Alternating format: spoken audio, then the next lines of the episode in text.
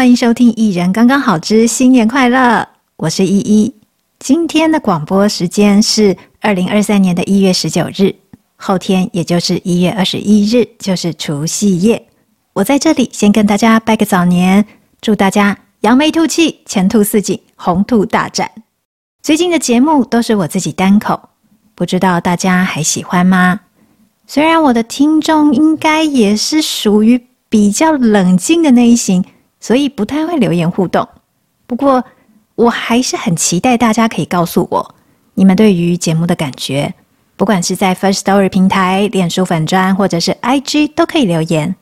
如果没有留言，也欢迎把我的节目转传给你的朋友，让大家都可以在声音陪伴中，一起对生活有感觉、有感动。越接近过年，好多天的连续假期。我也越常看到，在某一些脸书社团里面，有人在询问脸友：过年要怎么安排啊？可以去哪里？怎么样打发时间呢？或者是有一些人会开始哀怨自己一个人过年，相较于别人显得好无聊、好寂寞。因为这个节日在传统上还是比较以家庭为单位，所以假期要怎么样规划，通常是以团体为形式。除了围炉吃饭、家庭聚会、家族旅游，尤其今年国门大开，很多人又恢复了家族海外旅行，热闹无比。不过，随着人口结构、家庭形式改变，以及选择不婚不生的人越来越多，现在一个人过年的也不少，只是相对起来还是少数，所以不太被讨论。而我也是在那一些比较诉求单身、独居或者是内向人格的社团里面。看到有人询问自己一个人要怎么过年呢？其实一个人过年更自在，形式更多元，对吧？看你想要怎么过就怎么过，也可以不必把重点放在过年的传统仪式上，而是聚焦在好多天的连续假期以及自己喜欢什么，把握时间做自己想做的事，怎么样都很好。大家对于自己喜欢什么的认知也跟各自的个性有关系。有一些人比较偏向情绪感受，所以说不出具体的什么，需要不断透过与外界互动，或者是透过别人的意见和配合别人的需求，才能产生感觉，然后说出自己的喜欢不喜欢。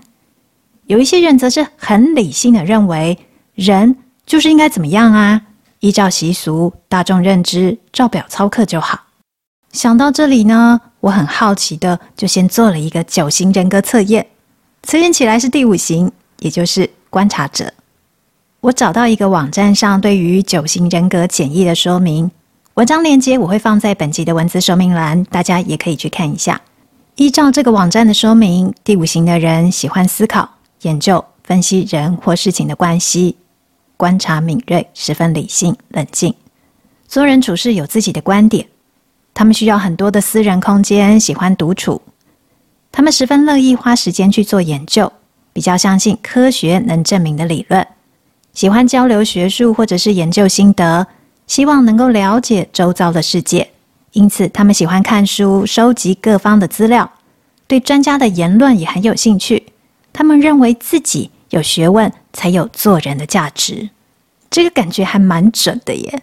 大家应该可以听得出来，我在节目中单口自己说的时候。除了喜欢引述资料，也不太会说太多其他个人的感想。另外，因为喜欢独处、享受私人时间，所以连节目名称都这么大方的说“一人刚刚好”。在很多人喜欢成双成对或者是群聚热闹的时候，第五型的人就是这么坚持自己要的，就算看起来很孤僻。不过，不管你是哪一型，回到过年要做什么？如果你自己一个人过年，建议你只要专心感受自己当下想做什么就好。如果你当下只想要在家躺平，那就好好的躺在床上或者是在沙发上耍废。如果你想要跟人群混在一起，那就去找亲朋好友聚会。如果你想要出去走一走，那就出门，到哪里都好。如果你好想好想要有人陪，那就开口吧，去问问家人朋友，就算拜托他们也很好。跟你出去走一走，当然，你想要孤僻也可以呀。一个人待在自己的空间独处，或者是一个人出门享受你要的安静，就是最好的时光。搞清楚自己要什么、做什么都是理所当然，最怕自己要什么却又期待他人先开口，偏偏人家没有起头啊，自己就在那里生闷气，这样不行，那样也不要，待在原地，很浪费假期。现在各种 OTT 平台上面片子超多的，相信很多人也会在过年期间追剧。最后，让我这个五行人来跟大家分享一下我的推荐片单。我先说明一下，我偏好人文气息重一点，讨论社会现状多一点，也比较不那么刺激有趣的影集跟电影。所以我的推荐可能会，嗯，比较不会那么有声光效果。不过我还是推荐一下，我推荐的第一类是《晋级的银发族》。在这一类里面，我第一部推荐的是《同妻俱乐部》。这是 Netflix 上面的影集，从二零一五年到二零二二年，总共有七季。女主角是甄方达，还有 Lily Tomlin 两位好莱坞资深女星。故事是在讲两对相识很久的夫妻，某一天，两位丈夫出柜，对两个妻子坦白，他们其实是同志，已经偷偷交往了二十年。两位太太当然大崩溃。崩溃之后，阴错阳差的一起住进之前两家人合购的海边别墅。故事就是两位七八十岁的女性如何重新展开人生冒险，以及勇敢创业，最后一起面对疾病跟死亡。我最喜欢的是两位女性创业的部分，她们的热情和信念超脱了年龄的框架，而且是从自己生理退化的不便利出发，想出非常非常特别的产品，因为对生活很有感触。所以，他们研发的产品功能更加细腻，很懂得人的需求。除此之外，就是友情、爱情，不管哪一方面，都不要被年龄限制。只要活着，都是平等的，有热情、有理想的人。我第二部要推荐的是《好莱坞教父》，这也是 Netflix 的影集啊，从二零一八年播到二零二一年，总共有三季。主角是麦克道格拉斯跟亚伦阿金。故事是一个过气的好莱坞男演员跟他的老朋友，也是事业有成的经纪公司老板之间的情谊。他们两个，一个在事业上怀才不遇，变得很严厉难搞；另一个人事业做得很大，但是丧偶，遭遇很大的挫折。两个人虽然互相吐槽，但是也互相扶持。我最喜欢的是他们很愿意面对自己的事业挫败。还有自己身体上的雄风不在，那个面对不是说耶，我摄护线有问题，而是他们懂得自嘲，自己就是逐渐老化中，不管在哪一方面，自己的现阶段就是这样，而生活该怎么过就怎么过。对自己发完脾气之后，该缴的账单还是要缴，上厕所要滴很久，也还是要滴完呐、也不能怎么办，人生就是要这样啊。对自己幽默。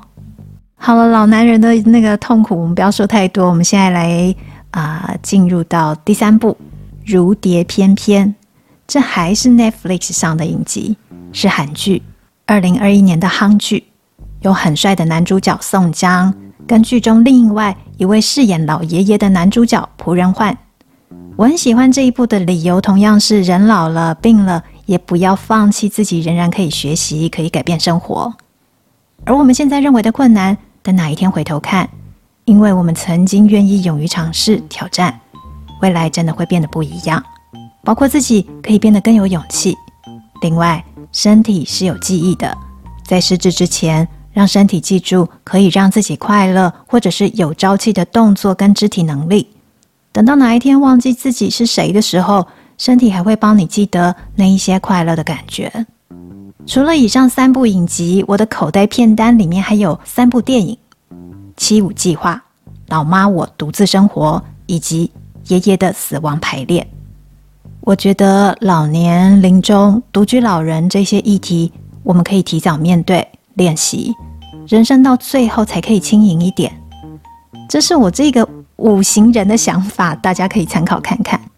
好了，我们可以来进入到第二类苦闷的中年人。在变成晋级的银发族之前，我觉得我们会有很大的机会会先当一个苦闷的中年人啊，所以呢，我不会举太多案例，以免太苦闷。不过，我们也的确要先能够穿越过这一些苦，才能离苦得乐。在这一类呢，我第一个推荐的是《中年失恋日记》，这是一个美国影集，目前只出了第一季，我还在敲碗等第二季。不过在录音前，我看到刚出炉的新闻说这一部剧不会再出第二季了，实在很令人伤心。所以第一季大家一定要把握机会看起来。啊、男主角是我很喜欢的一个全方位演员 Neil Patrick Harris，他的演技非常精湛。我是在看《求爱总动员》的时候被他圈粉的。Neil Patrick 在《中年失恋日记》里面饰演一个成功的房地产经纪人 Michael。他有一位交往十七年的同志男友 Colin，两个人也同居了很多年。在 Michael 为男友盛大举办五十岁生日那一天，男友告诉 Michael 他要分手。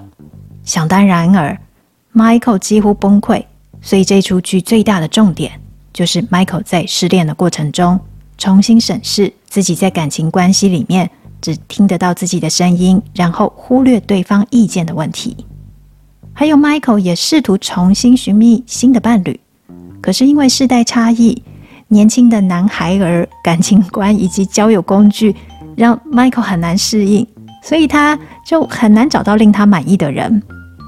中年人谈感情不容易，但是如果感情有问题，我是觉得也不需要因为接下来很难找伴侣就迁就令人不愉快的关系，要么就坦白沟通，寻求改变。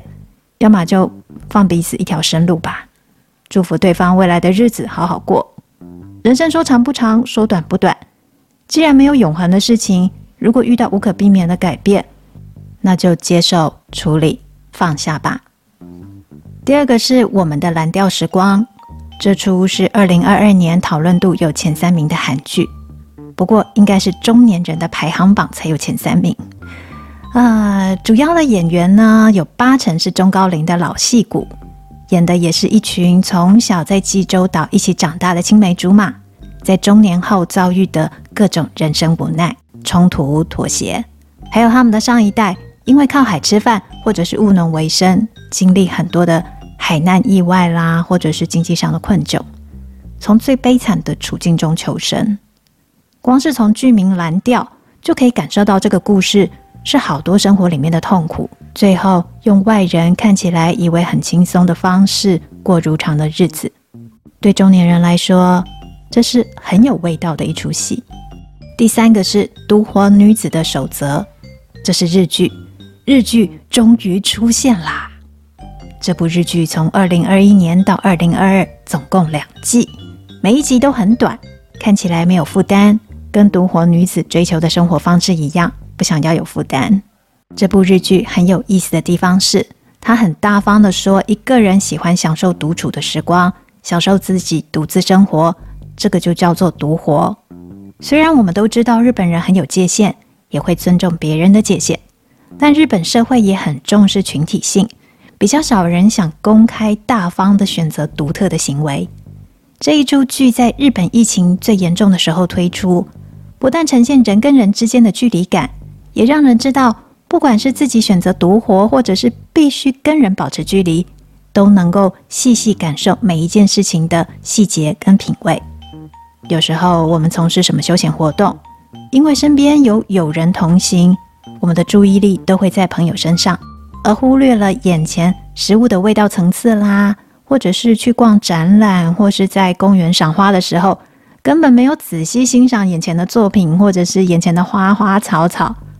独活的时候，就是可以随心所欲，专心在自己的心境上，而且百分之百享受无感体验。独活女子的守则，女主角是江口德子，她不是主流的美女，看起来表情也比较严肃冷静，但也因为她的外形，我觉得由她来演喜欢独活、跟自己对话、内心很多独白的女主角，实在太适合了。这出剧一上档，就一直有不同的朋友通知我赶快看。实在快笑死我了！熟知我个性的朋友啊，都知道我是一个喜欢独处的第五型人。不过跟女主角比起来，我还没有办法做到自己去租礼服、化妆、坐豪华礼车，或者是去租直升机升空赏夜景。因为我连到处尝鲜的欲望都少了。我上网看独活女子到处享受就可以了。对了，因为在独活的时间，女主角的内心独白会有很多对细节的理解，例如动物园的动物简介啦、英式下午茶的特色等等，所以我们也可以看剧长知识。第三类，可爱宝贝类，这一类很舒压、很可爱，也可以很轻松的看。啊，这个是我第五行人难得想要看的片子。不过因为我比较严肃，所以我大概就先推两部，大家的片单一定比我多很多。第一个是《间谍家家酒》（Spy Family），这部很红哦。这是一个从漫画改编为动画的作品，大人小孩都很喜欢看。剧情核心人物是一个来自西国、想要破解东国军事阴谋的间谍，他乔装成心理医生，跟一个隐瞒自己有读心术的小女生阿尼亚，还有。隐瞒自己是杀手的粗心美女约儿，三个人阴错阳差组成了家庭。剧中有读心术的阿尼亚超可爱，现在已经进入到第二季，出现了新的配角，包括一只有预知能力的狗狗，还有名叫菲欧娜的间谍。那个菲欧娜很好笑啊，她非常冷静，而且能力高强。可是呢，她很暗恋这个男主角。他暗恋男主角的时候，表面上看不出来，而且啊，每次他表达爱意的时候，脸会更加的严肃。可是，在心中狂喊 “ski”，喜欢前辈，那个反差真的还蛮好笑的。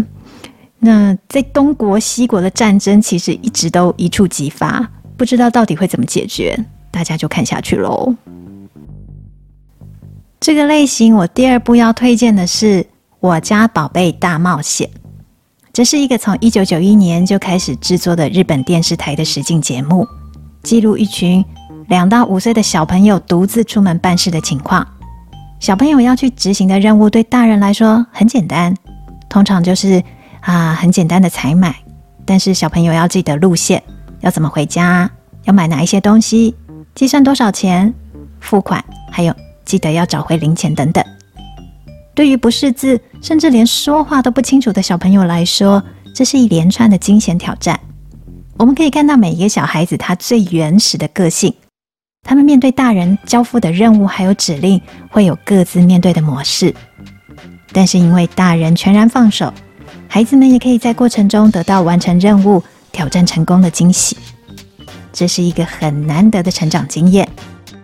电视台的拍摄团队，他们只有跟拍，不会出手帮忙，所以我们可以看到小朋友的各种呆萌，还有过程中的担心，还有开心，非常非常的舒压，而且好像也会扰动大人内心里面最原初的个性。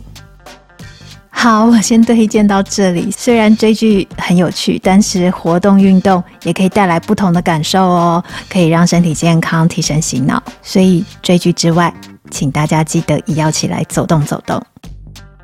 希望大家都已经差不多知道过年要做什么事情了。就算你的计划是放空，也都很好。谢谢各位的收听，而且听到这里，过年嘛，我终于开启了一个赞助小账户，要跟大家拱手作揖，请各位给个小红包哦。再一次跟大家说新年快乐，万事如意，恭喜发财。我们过完年之后再见。